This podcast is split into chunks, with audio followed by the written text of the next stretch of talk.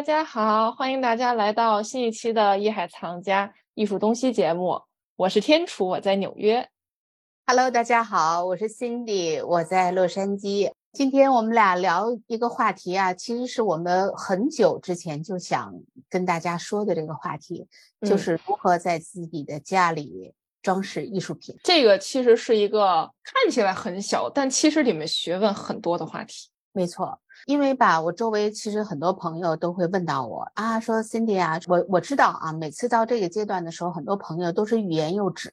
因为大家呢，总是在这个阶段呢，担心的问出一些相对比较外行的话，艺术品是不是很贵呀？啊，然后什么样的类型我不太懂啊，去哪儿买呀？然后买的对不对呀？还有一部分朋友呢，很喜欢，然后自己呢，也有自己的很多的这种想法。这个包括自己以前也收了不少，所以说呢，这个一说起来，哎呀，这个家里我好多艺术品，你去我家看看吧。一开门，一屋子画儿啊、摆件啊，然后各种各样类型的也特别多。所以说呢，我就想呢，哎，今天呢，正好我们凑在一起啊，咱们俩因为也是不同年代的人嘛，尤其呢，现在呢，嗯，我们又处在不同的城市。这样的话呢，我们也可以把家里呢怎么样进行一个相对比较科学化，因为我们不叫说专业，因为这个东西呢，家的这个地方还有是很多很个性的，我们要彰显出自己的个性。但是在这个前提之下呢，确实还是有一定的条理性的，我们可以把给大家呢稍稍的梳理一下。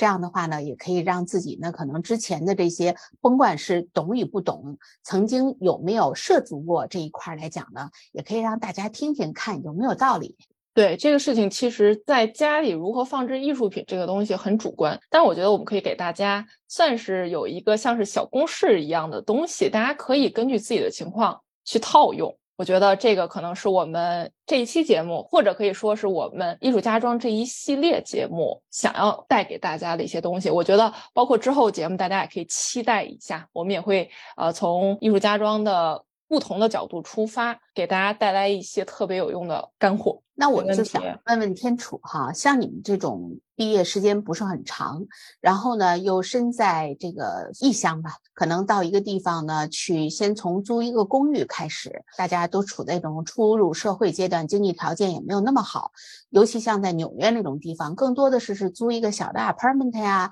就像这种这种状态之下，你们都是怎么样去想装饰自己的这个居所？我想肯定有很多这种留学生啊。或者是大学刚刚毕业走上社会的人，可能都是从这个阶段开始起步的。嗯，对，众所周知哈，这个纽约的公寓它是一顶一的贵，然后是一顶一的小，那么可能留给你的墙面啊，也是相对来说很小很小的。在纽约这种公寓里，想挂那种很大的画。咱都不说好，咱就光提这个大，那其实也都是很难很难的。所以其实我也去过我很多朋友的家里，大家挂画或者摆一些艺术品，可能第一个要考虑的就是尺寸问题。当然了，也涉及到，因为我们年轻人嘛，可能现在嗯没有办法拥有自己固定的房产，那么可能你每一次搬家都涉及到一个搬运的问题。如果这种材质太大太沉。或者是一些比较难以搬运的这种艺术品的话，可能也不会是我们的首选。所以我觉得为小公寓挑选艺术品、挑选画作的整体情况，我相信肯定还是跟这种相对大一点的，或者是已经生活稳定的、有自己住所的人需求还是不一样的。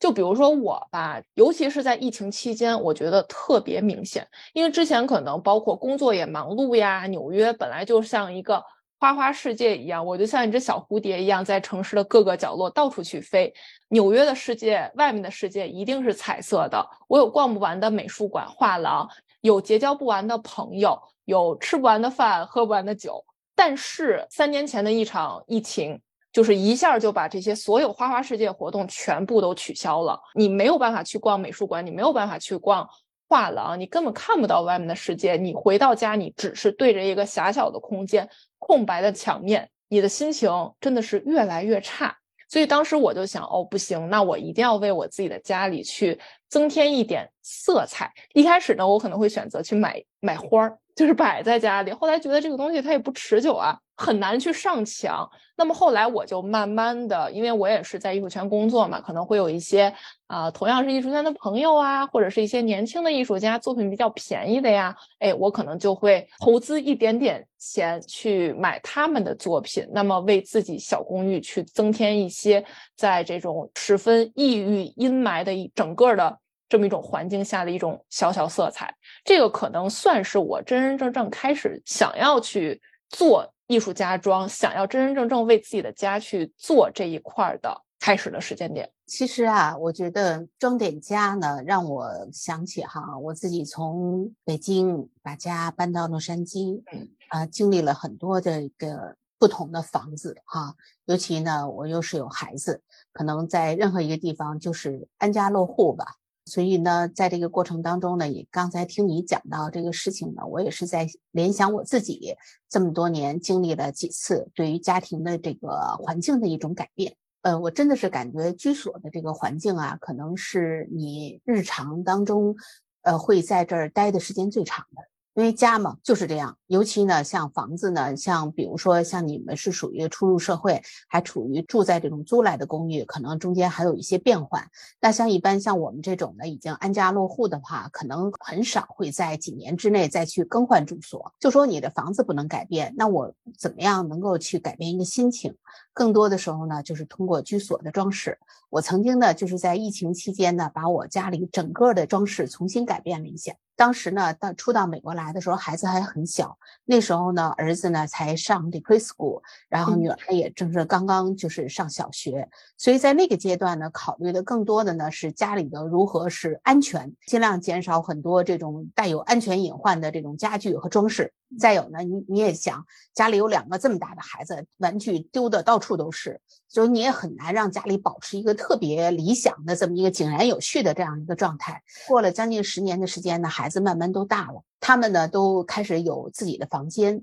在这个阶段呢，就还开始想哦，家里的这种需求啊，大家经常的这种活动的空间啊，然后每个人都会有自己的这种所谓的这种审美啊。慢慢的就开始确定出来了，所以说在这个阶段之下，我就开始思考，哦，应该让它变换成一个什么样的样子。然后呢，我家里会经常来什么样的客人？客人呢，经常会在哪儿待的时间比较长？所以说呢，我就根据这几点呢，开始把家里重新进行装饰。因为所谓你要是装修啊，那这个动静可太大了。要是一装修，那大家就没法在这个屋子里再住下去了。所以在那个阶段呢，我就把墙面的颜色呀、窗帘啊。然后以至于灯全部都更换了。后来一看，得主体都换了，要不然咱们家具也换换吧。因为到一定阶段的时候，就是哎呀，觉得这个家具好像也不太适合自己了，有点那个这个去年的衣服配不上我今年的气质的感觉。所以说呢，其实在这个时候呢，我就发现，当你的居所的环境改变的时候，你有一种感觉像换了一个房子的感觉。当时设计师也跟我讲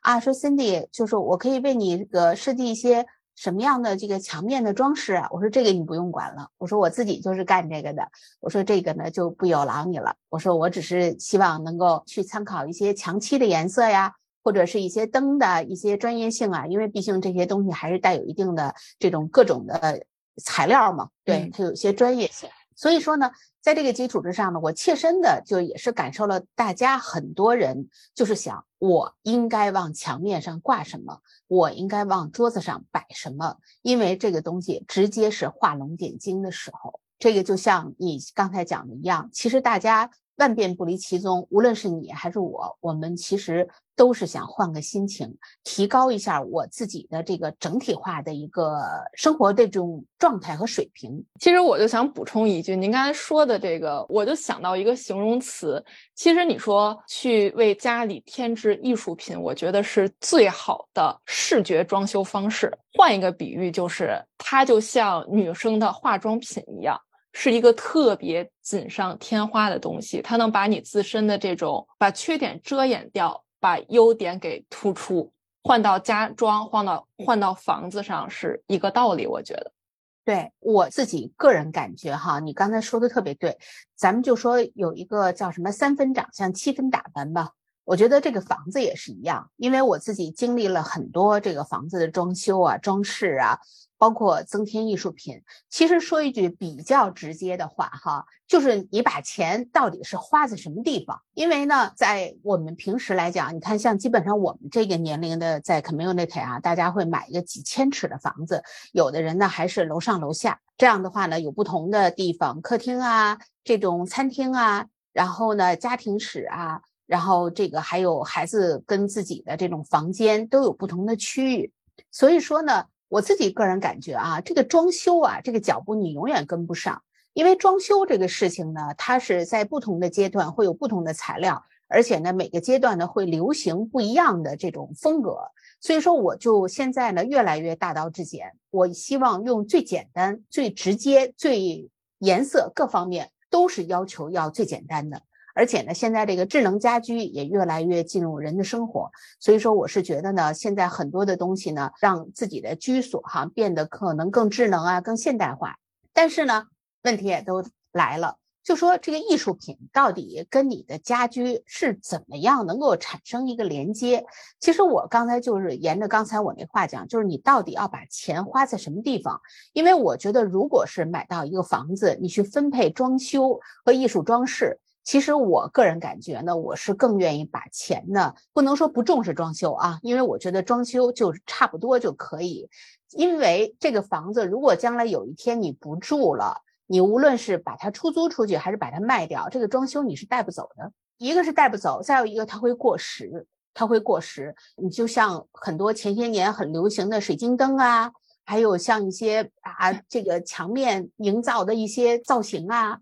或者是一些什么壁纸啊，可能到一定年代的时候，你就会发现，哦，这是典型那个十年前的装修风格啊，地砖呐，大家一看就知道，哦，你这个房子是什么时候装修的，什么时候买的，时代的标志感呢，在你的装修的这种材料上和颜色上看得一清二楚。嗯，都是有痕迹留下来，都是有痕迹的。对，所以到一定阶段的时候，就像我们这个衣服似的，你就觉得过时了，过时了，然后你年龄也增长了。可能以至于你的工作也换了，你周围的朋友圈也换了，然后孩子们也长大了，你就觉得什么呀？他配不上的。所以在这个基础之上呢，你就想换换。但是你知道要把一个装修要重新凿掉，那动静可大了。而且呢，你想他给你带来的很多的这种金钱啊、投资啊，而且你还要去换一个地方去住，这个可能是影响是非常大的。所以我是觉得呢，艺术的装饰呢，可以其实非常有效的去让你的家。看起来既简单又丰富，这个怎么讲呢？就是说，你比如说，我们只是简单的白墙，然后营造出一些很现代感的一些地面，然后在这个基础之上，我们利用画作和摆放和一些装饰物打造我们这个空间，会让人家感觉既漂亮又时尚，同时呢，又能彰显出你的这种个人的素养吧。这样的话呢，就让感觉哦，你不像是一个暴发户，因为有时候很多暴发户啊，家里装的富丽堂皇啊，然后就是到处金碧辉煌，让你觉得就是这个地方呢可能很亮眼，但是缺乏一个家的味道和温馨。这样的话，我们其实利用一些画作去装饰它以后呢，你去有效的让你的家充满了一种艺术氛围。所以在这个前提之下呢，你的朋友来的时候，每个人都在坐在这儿，因为你就设想一下吧。比如说，今天家里来了一个朋友，他坐下来以后，他四面开始看一看。如果你家里是一个富丽堂皇的样子，他一定不会问你这水晶灯多少钱啊？哇，你好华丽的窗帘多少钱啊？哎，你这个家具多少钱啊？他一定不会这么问的。对，大家到了这儿以后呢，有可能会很拘束，或者是他不会问你这个的。但是如果你呢，在这边呢哎摆放了一幅作品，或者呢，在这边呢有一个什么样的艺术雕塑。这样的话呢，他很可能会站在这个画的面前呢，去欣赏良久，然后他会问到你这幅画是谁画的？哇，这个画真有意思，这个画太美了。所以他会问到，哟，这个画贵不贵？然后在这时候呢，你就可以非常自豪的去给他介绍这个作品的来历，你为什么会选择这个艺术家的作品，或者是这个作品是它是什么情况？它是小故事，包括你当时这几幅画，你是怎么思考的？为别人介绍了你的家的同时呢，去彰显了你自己作为一个主人的来讲的你的格调和你的这种生活趣味。所以我觉得呢，其实这个呢才是暗戳戳炫富的一个 最好的办法。没错，我刚才特别同意您说的，就是除非你真的是特别好的闺蜜或者特别好的朋友，可能来到你家会问，哎，你这个灯多少钱，是吧？这都是很好很好的朋友之间才会去对方家里做的一些事情。但是可能你大多时候接待的人他没有这么熟，无论是生意伙伴呀，或者是一些普通朋友或者怎么样。所以我觉得艺术。品是一个特别好的打开话题的一个方式。我之前也经历过无数次，就比如说被邀请去别人家 party 做客，那真的是满屋子的人，大家都举着酒杯。你说你跟人聊啥呀？大家都是不同的职业，我可能对金融不是那么了解，跟人家聊两句我就问不下去了，尴尬了。但是如果这个人的家里有一定的艺术品，那我们可以站在这个前面，不仅仅是聊艺术品。这件艺术品只是打开话题的一个匣子，那之后我们可以从人文啊再去进入到其他话题。我就觉得这样的话，无论是客人还是主人，都是一种特别舒服的方式。然后刚才您提到有一点，我就特别想再补充一下，就是您说说到一个一句话，就是现在智能家居、智能的一些东西在很广泛的进入到普通人的生活中，无论你是大豪宅或者是小公寓，谁家现在还没有一个 Alexa？谁家还没有一个叫什么 Siri 能帮你控制开灯，对不对？你回家你不需要再去吧嗒去摁那个开灯了，你直接喊 Alexa 帮我把灯打开。帮我把卧室灯打开，帮我把暖风打开，等等等等，越来越机器化、智能化，可能会让这个家慢慢慢慢的失去更多的温度。这个我相信是未来发展的一个趋势。那么可能相对比起这种比相对冷冰冰的东西，我觉得艺术品是特别能激发温度、温暖的一个视觉上的东西。这个是有研究的。他举了一个例子，特别特别有意思，就是说在你看，其实你在欣赏艺术的时候。你的大脑就变成了恋爱脑豆，就是因为艺术会刺激你的整个感官，让你产生更多的多巴胺，然后让你的就是血有百分之十歘全都涌向大脑了。所以这个是一个很好的，不仅能让整个空间温暖起来、多彩起来，更是能让你在你的这个家中，在越来越被智能产品充斥的当下以及未来。能保持住对家的这样一种呃有温度、有温暖的这样一种感觉，我觉得，所以我我一直就觉得，哦，艺术品一定是特别必须的一个东西，要不然我就说跟艺术谈一辈子恋爱。就是你刚才说的这个感觉，我觉得我们在艺术的这个状态之下吧，你觉得你永远都会年轻，而且你知道这些艺术品它其实都是有能量的，因为每个艺术家在创造这些艺术品的时候呢，他都赋予了他很多的情感、时间和能量，他呢这个艺术品最后传递到你这儿的时候呢，他自己就是一个能量场。你想，这有一件艺术品在这儿，你时时刻刻看到它，它都会在 enjoy 你。你想，就这种给你的这个这个怎么讲呢？就像你刚才说，它刺激你的一种激素分泌，那时间久了，你就是可以保持年轻啊。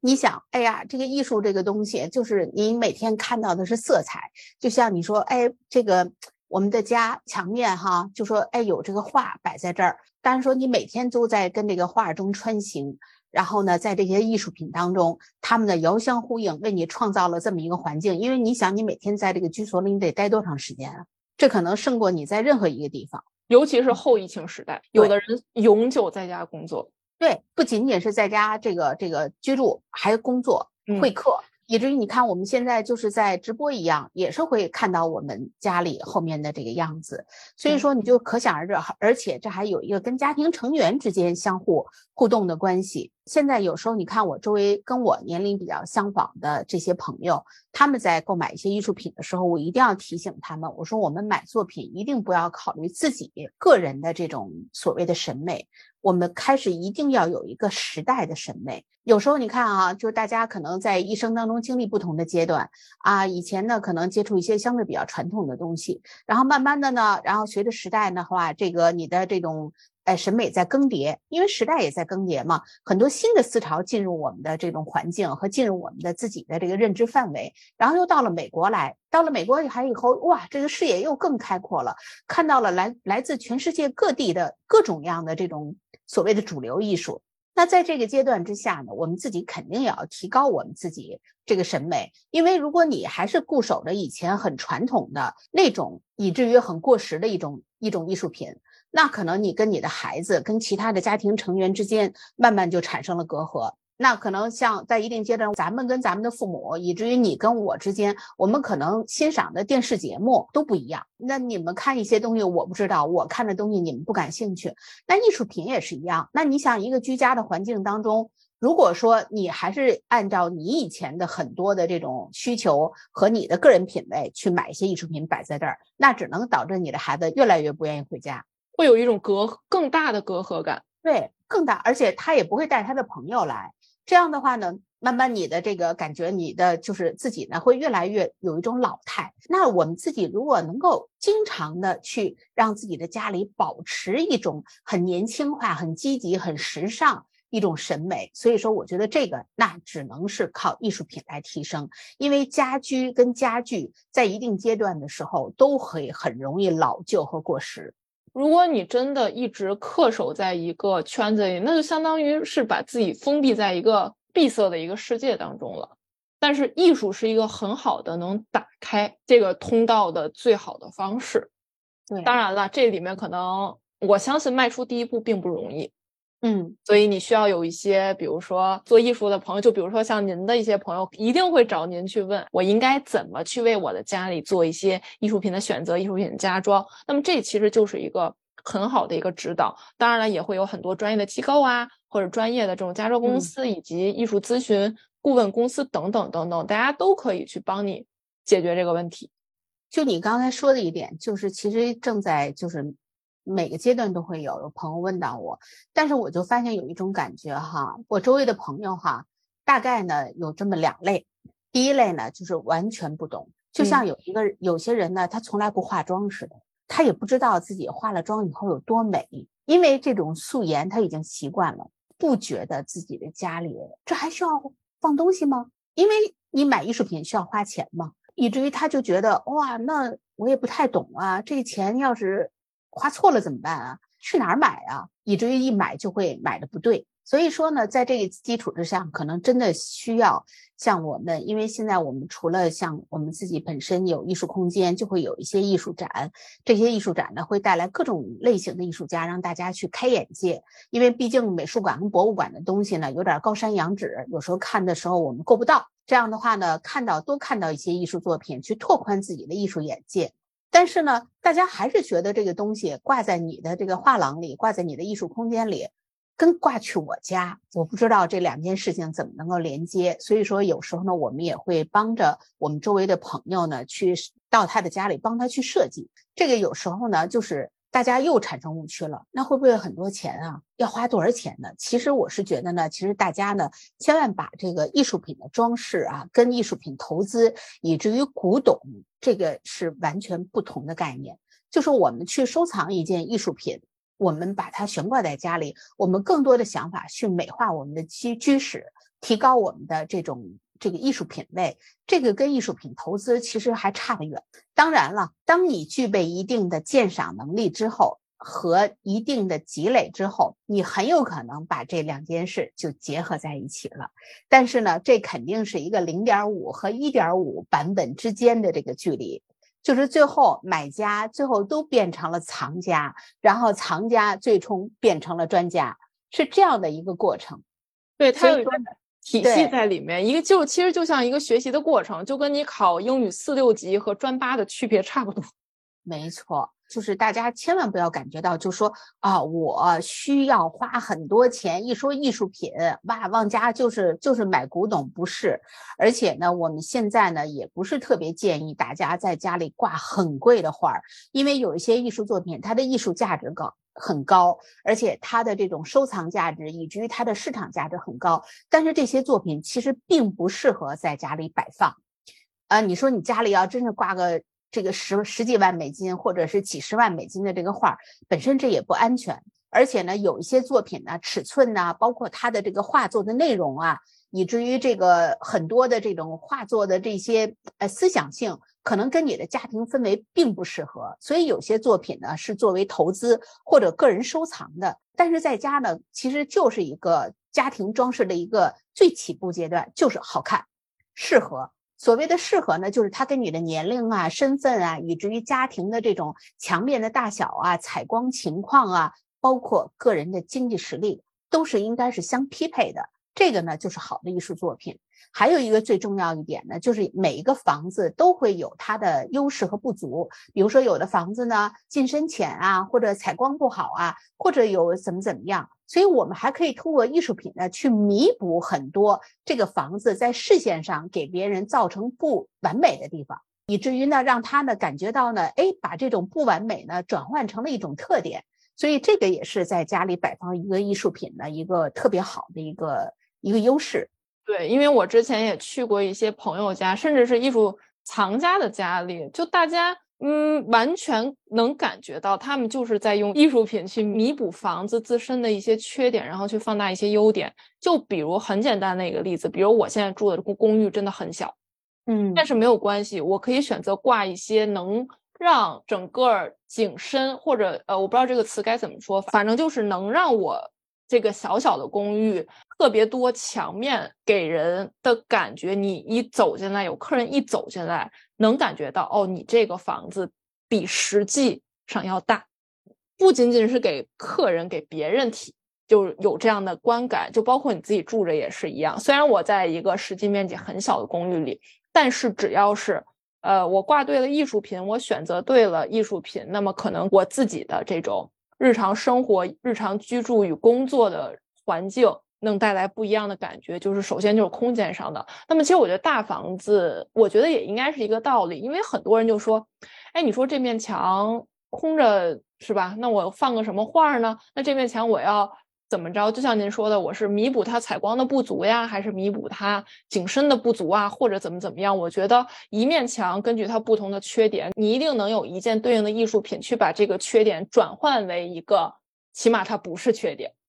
你刚才说的呢，就是在居室当中呢，其实还有一个我们中国人特别在乎的一个风水，就是这个呢，可能听起来有时候是一门玄学哈。呃，但是我们作为中国人来讲呢，这个是我们生活当中不能回避的事情，也是一个在家庭装饰当中非常重要的一点。其实它呢是一个比较是有体系的，这个以后有时间呢，我们可以单拿出来找一些专业性的人士呢为我们大家去介绍。呃，所以说呢，我们就说作为一个房子的装饰哈，有一些东西呢不够祥瑞，或者摆的一些位置呢不适合，所以说也真的是不能乱摆。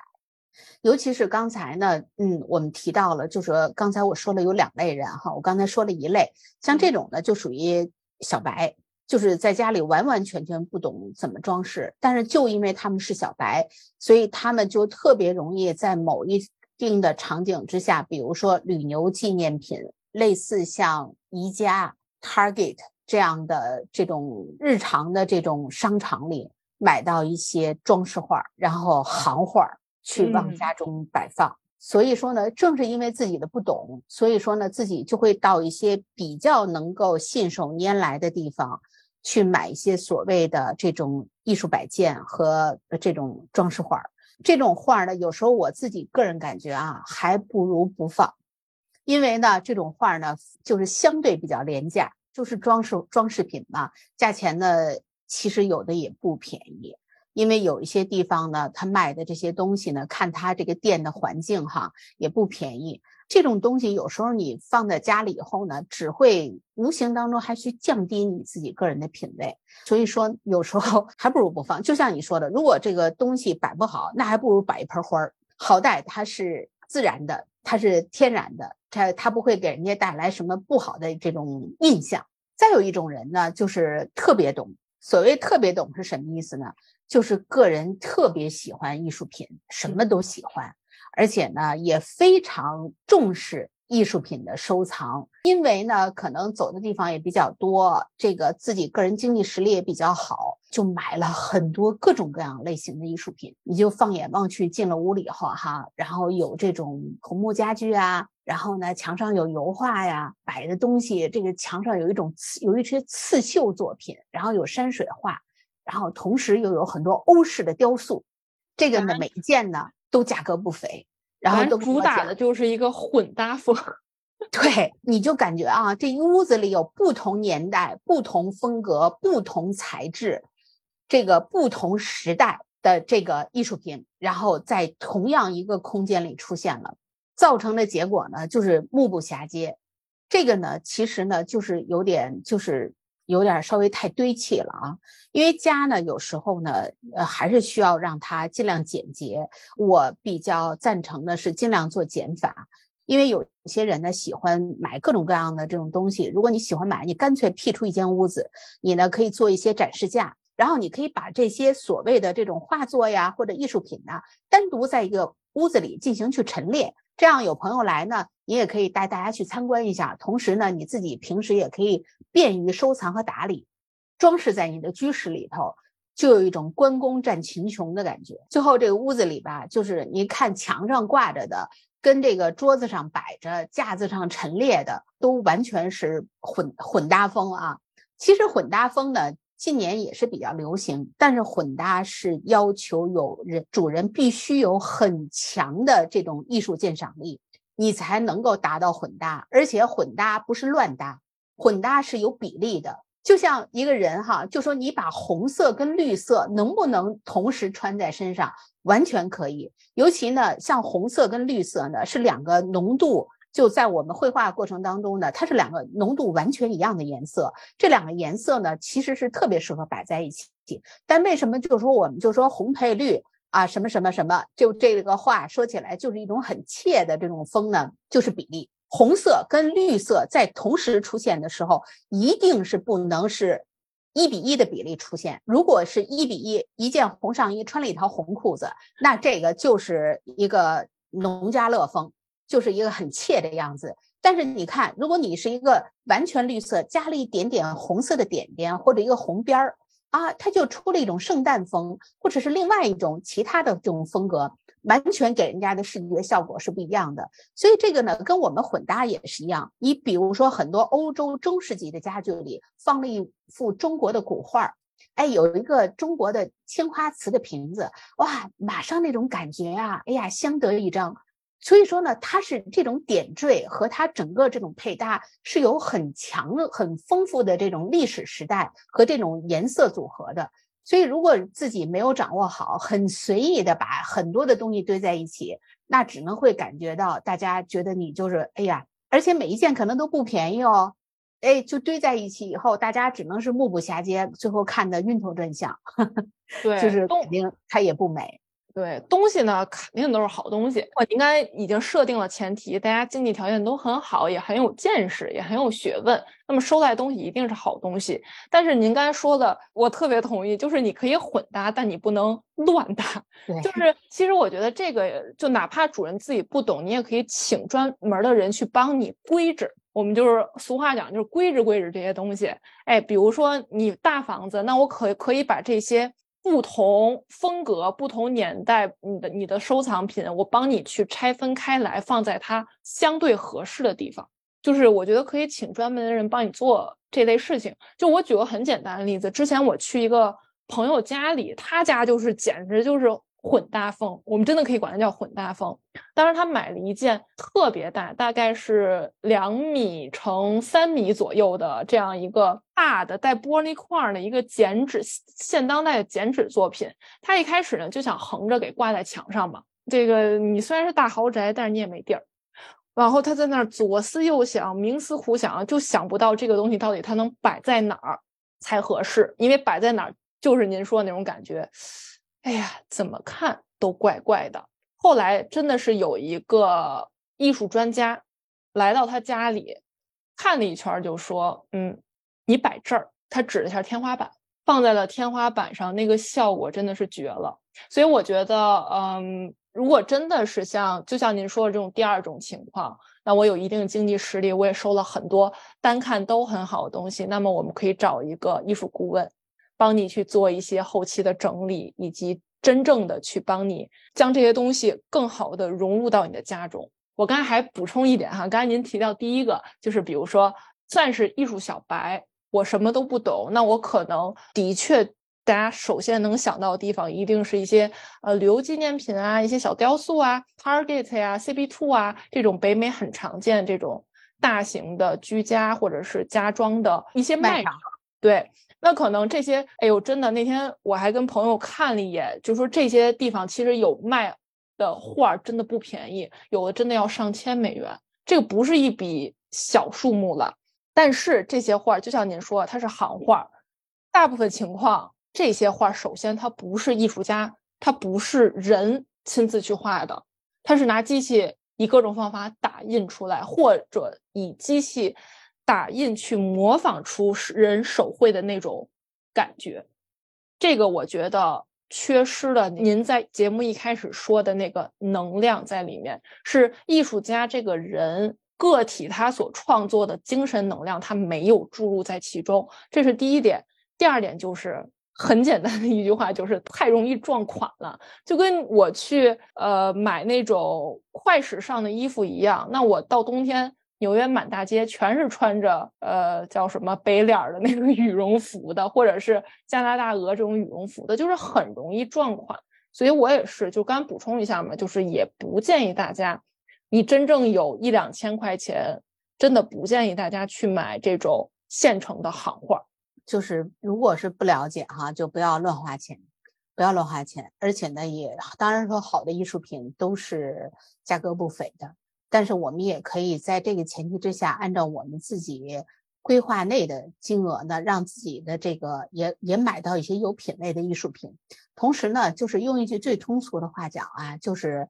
物超所值不让人笑话。因为有时候呢，这个东西呢，你钱花的不少，尤其有一些作品吧，亮晶晶，最不建议往家里摆放的一些东西，就是典型的是那些装饰物，而且呢，colorful。太多颜色了，因为你太多的颜色，不是说颜色不好。在家里呢，有时候我们这个居室吧，它还不像一些公共场所，像一些咖啡厅啊、餐厅啊，它很闹腾，因为它需要让人家有这种很激动的这种这种环境嘛。家呢，你肯定就是让让它安静，让大家愉悦。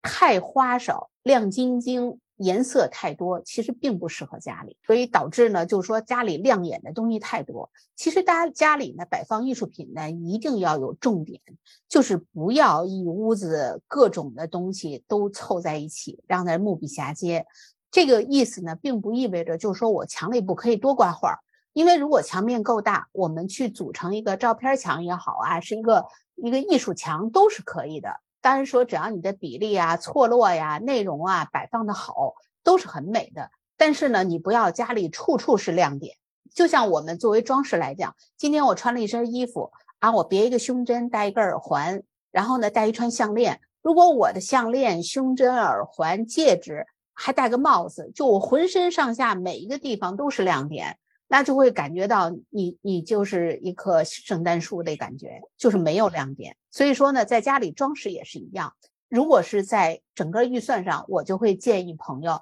一定要让你家里有一到两件在客厅或者餐厅很有讲究和来历和寓意的艺术品。这样，任何一个客人来到了之后，你说：“哎，我给大家介绍一下这幅作品，我为什么摆在这儿？它是怎么来的？它跟我是怎么结的缘？”然后我为什么要收藏它或者悬挂它？哦，大家一听出来，哎呀，非常有意思。无形当中呢，就像你说的，给大家呢，客人们增加了一个谈资，同时呢，感觉到哇，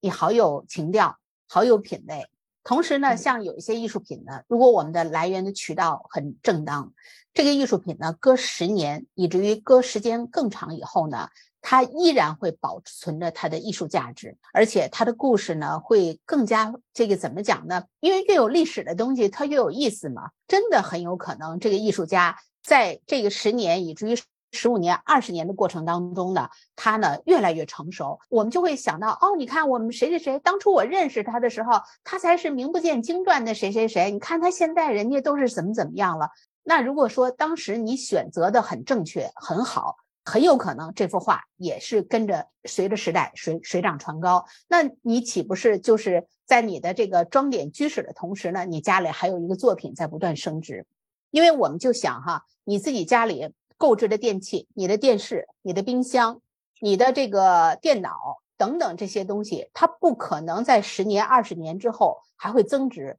这些电器的东西是会越来越贬值，而且它时代更迭会更快。而我们这幅作品，它是会随着时代一点一点的去上涨。在这个过程当中呢，你可能也是因为这个艺术呢，会结交更多这个圈子里的朋友。因为大家呢，就像你刚才，我特别赞成这一点。你说谈金融吧，有人挣钱，有人赔钱，就是很多的话题吧，我们可能都很难让大家呢产生共鸣。但是艺术呢，是一个最安全的话题，是一个主观，没错，而且呢，是一个把无论是受任何教育背景的人，我们都可以融会贯通的一个话题。男的、女的、老的、少的，大家都可以在艺术这个领域里去发表我自己的观点。